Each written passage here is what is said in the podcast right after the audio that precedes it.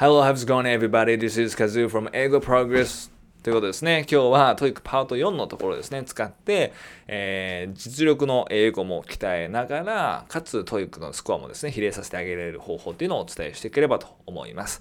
でこれはパート1、パート2、パート3のシリーズもですね、作ったので、ぜひまだ見てない方はそちらもですね、チェックしていただければと思います。で、そちらでもですね、何回もお伝えしたんですけれども、えー、 TOEICのスコアも上げるのはそうなんですけど、実力の英語を特につける。まあ、聞けるようになって話せるようになるってところも考えるとトレーニングっていうのをですねすごくしていくのはすごく重要になっていきますで英語っていうのは本当にスポーツと同じでやっぱトレーニングをしていくことによってかなりですね鍛えていくことができるので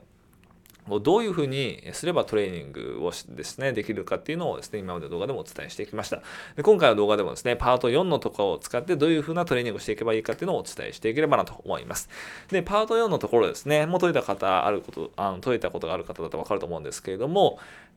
え基本的には一人の人が文章をバーって読んでいくっていうような、えところですね。なのである程度のやっぱ長さの文章になっていくんですけども、ここがやっぱりうまくトレーニングできれば、例えばプレゼンとか何かの話をですね、ある程度長さのものを聞いてても、えー、聞こえるようになっていきますし、やっぱりこう友人とか、まあ、同僚とかの会話とかも聞こえるようになっていったりするかなと思います。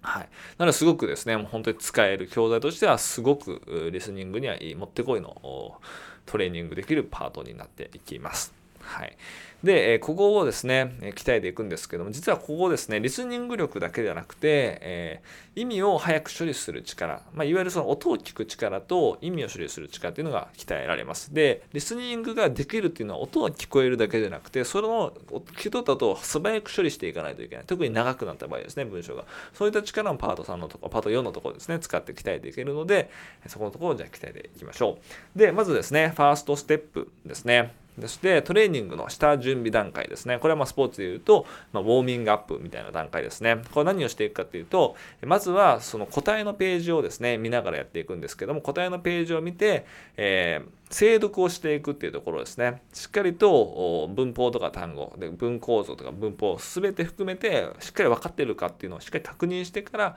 えー読んでいくっていうようなところですね。で、ここをまずしっかりやらないと、後々のステップっていうのはうまくいかないので、例えば本当スポーツでウォーミングアップしないと怪我するのと同じように、英語でもですね、いきなりこうステップ飛ばしてやっちゃうと効果が出なかったりだとか、逆効果っていうのも入れたりをするので、まずはこの下準備をしっかりやっていくっていうところですね。で、次のセカンドステップですね。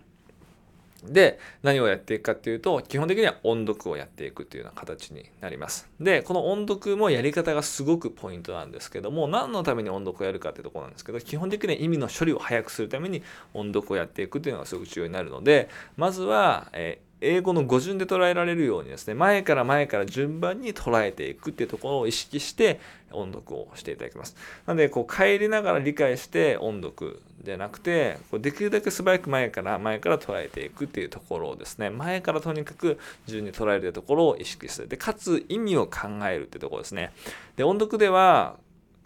意味を考えずにやると効果ないっていうふうに言われてるので、もうこれ結構科学的にいろんなところでも言われてたりはするので、必ず音読を意味を考える。そもそもファーストステップで、なんで下準備をしたかというと、音読をするときに意味を考えられるためなんですよ。だからまず精読をして意味がわかるようにする。ただそこで精読しても音読する際に、いざ音読する際に音読で意味考えないと意味はないので、えー、効果はないので音読でしっかり意味を考えるってところですね。そこをまずしていく必要があります。で、この段階だけでも、えー、この意味を処理するスピードっていうのはかなりですね、速くなっていきます。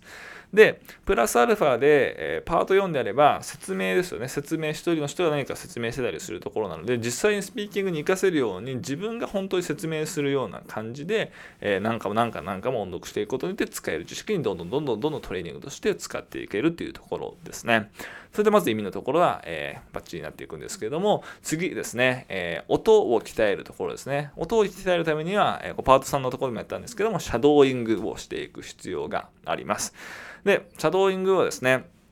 えー、どういうふうにやっていくかなんです基本的に音を流して、えー、音を聞いてそれを真似して発音していくってところですね。で、シャドーイングはやり聞いたことある人だとわかると思うんですけど、ちょっとずつですね、タイミングを音声とずらしてやっていく形になります。で、あれなんでずれるかっていうのはすごく重要なんですけれども、あれは基本的に音をシャドウイングで聞いて、その音を忠実に真似をしようとするから1単語ずれるのであって、1単語をわざとなんかずらすっていう感覚ではないんですね。つまり音、シャドウイング一番大事なのは、音を聞くっていうことなので、音をしっかり聞いた上で、えシャドーイングしていくって形になります。で、シャドーイング最初はできるだけですね、えー、負荷を下げた状態でトレーニングしていくっていうのが大事なので、えー、スクリプトを見ながらですね、で、音声も追いつかなければ倍速とかも下げて練習していくのがすごく重要になっていきます。でまずそれで見ながらシャドーイングで何回も何回も同じパートをですね、何回も何回も何回もやっていって、で、言えるようになったら倍速上げたりだとか、スクリプト見ずにやってみたりするっていう形ですね。で、最初ですね、シャドーイングするときは意味を考えなくても全く大丈夫です。むしろ意味を考えない方が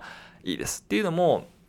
シャドーイングは音読と違って音を鍛えるトレーニングなので最初は意味を考える必要は全くないです。意味を考えると逆に、え音に集中できなくなってしまうのでしっかり最初は音に集中してやっていくっていうようなところですね。ここはすごくポイントになっていきます。でただ、さらにレベルアップして、え、最大限ですね、パート4のところを活かすっていう意味でいくと、最終的に意味も考えてするコンテンツシャドーイングっていうのがすごく有効的になってきます。最終的にはやっぱりこう聞いて、情報を聞いて、音を聞いて、それを意味の処理をしていかないといけない。ので、より負荷の高いですね。聞いて意味も考えながら発音していくっていう練習をしておけば、聞くのも楽になるという感じですね。で、これは、まあ、例えば筋トレでいくと、えー、まあ本当にシャドーイングをしながら聞くっていうのは、普通に聞くもう難易度めちゃめちゃ高いです。なので、例えばダンベル本当に30キロ20キロを持ってる人が30キロちょっと頑張って、えー、持って負荷を高めてやっていって実際に聞くときは20キロぐらいの感覚なのでスッと聞けるようになるっていうような感じですね感覚としては、えそんな感じですとにかく負荷を高めてトレーニングをするただ負荷を高めてトレーニングをするためには基本的な音読とかシャドーイングとかっていうのできてないとダメなのでまずは音読とかシャドーイングですね。音だけに集中したシャドーイングっていうのをしてあとは最後コンテンツシャドーイングで仕上げていくっていうのがもうベストな形になります。本当にこれが正しくできるようになれば英語力ってめちゃめちゃ上がっていくのでで、いろんなもう本当にコーチングとかで教えて、このパート4だけをやってめちゃめちゃ英語力伸ばせる人も本当にたくさんいましたし、で私自身もこのパート4のところですね、シャドーイング何回も何回も何回も本当にやって、 TOEICのリスニング満点全然取れましたし、もう本当にネイティブの会話も最初全然聞き取れなくて追いつけなかったんですけども、今ではもうストレスなくですね、例えば洗い物とかしながらでも聞けるようになったりしました。それくらい本当に効果のあるのがこのパート4を使ったトレーニングですね。はい。という形で、まあ、トレーニング方法というのを TOEIC教材とかを使いながらどうやってやればいいかとか、あとはまあ TOEICのスコアも上げながらですね、実力の英語を伸ばせるという方法ですね。切れちゃいました。えっと、実力のですね、英語も鍛えていけるっていう方法を、えー、教えてたりはするので、ぜひチャンネル登録の方ですね、えー、よろしくお願いいたします。で、あとですね、えー、具体的にどういった順番で学習していけばいいのかってわからない人のためにですね、学習プランとかっていうのもですね、学習メニュー、トレーニングメニューっていうのもですね、え紹介してたりします。で、私が実際に本当にコーチングでやってもらってるメニューだとか、自分自身がやっぱりやって、 TOEIC本当に200点、300点上げながら、実力もかなりめちゃめちゃ上げて、ネイティブのですね、発音を聞き取れるようになったトレーニングメニューとかっていうのも概要欄で紹介しているので、ぜひそちらもですね、チェックしていただければと思います。それではここまで見ていただきありがとうございました。Alright guys, I'll see you guys in the next video. Bye bye!